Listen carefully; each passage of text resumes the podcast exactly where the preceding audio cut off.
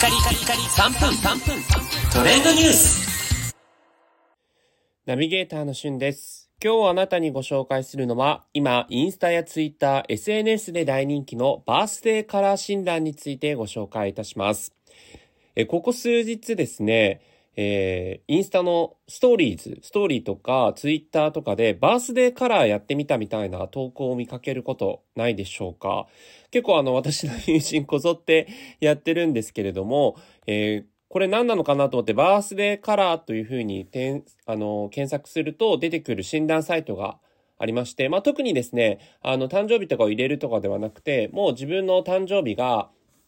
えーそのサイトの中でどどれかをこう、えー探すみたいな形で、もう366個のバースデーカラーがあらかじめ表示されているサイトがあるんですね。なので、えっと、縦に、あの、基本は縦だと思うんですけど、えー誕生日を辿っていくとですね、えー自分の誕生日のバースデーカラーが見られるということなんですが、まあこの SNS でね、なんかいろんなものがこう流行っている中で、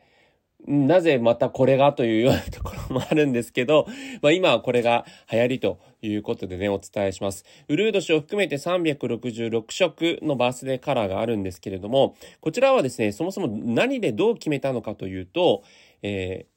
ミシェル・バーンハートさんという方が書いた本がありまして、カラーストロロジーという色彩学と生成術を組み合わせて書いてある本があるそうなんですね。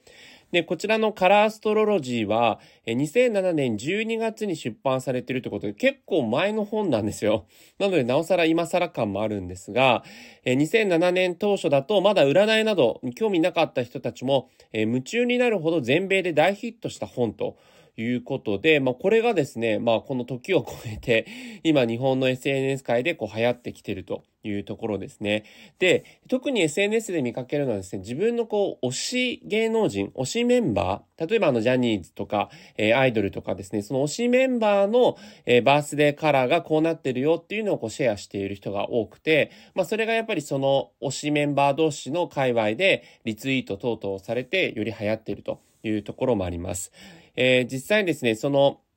バースデーカラーの部分のところは、まあ、自分のあなたの誕生